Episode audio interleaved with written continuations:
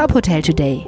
Die Nachrichten des Tages für die Hotellerie von tophotel.de. Mit Maximilian Hermannsdörfer. Wie wird die Tagungsbranche nach der Pandemie aussehen? Werden wir wieder gefüllte Tagungsräume und Messehallen erleben? Definitiv, sagt Christoph Unkel, Inhaber des Hotels Rebstock in Würzburg. Er ist sich sicher, dass der persönliche Kontakt, Events, Messen und Co. wieder zur Normalität werden. Digitale Events und Videokonferenzen empfinde er oft als unpersönlich. Der direkte Kontakt, Gespräche und Smalltalks gingen komplett verloren. Für Unkel ist klar, dass es nach der Pandemie einen großen Nachholbedarf an persönlichen Treffen geben wird. Das ganze Interview lesen Sie auf unserer Homepage. Urlaubsreisen ohne Testpflicht und Quarantäne.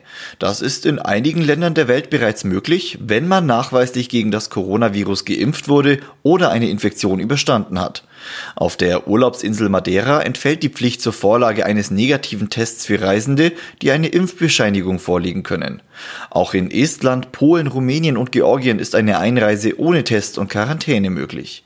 Griechenland setzt sich bereits seit längerem für einen EU-Impfpass ein, der unbeschwertes Reisen ermöglichen soll.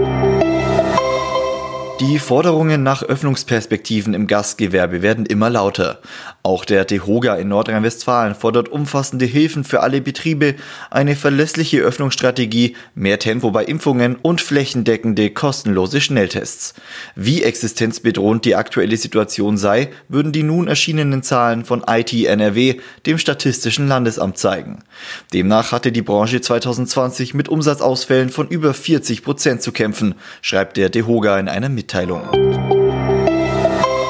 Der Corona-Krise zum Trotz, deutsche Reisende planen ihren Sommerurlaub und legen in diesem Jahr besonders viel Wert auf Exklusivität und Qualität. Das ergibt eine Auswertung des Reiseportals weg.de. Besonders beliebt seien demnach Fünf-Sterne-Hotels in klassischen Sommerzielen wie Türkei oder Griechenland, aber auch Dubai, die Malediven und Kuba liegen im Trend. Die Suchanfragen würden sich vor allem auf die Monate von Ende Juni bis Ende Oktober konzentrieren. Weitere Nachrichten aus der Hotelbranche finden Sie immer auf tophotel.de.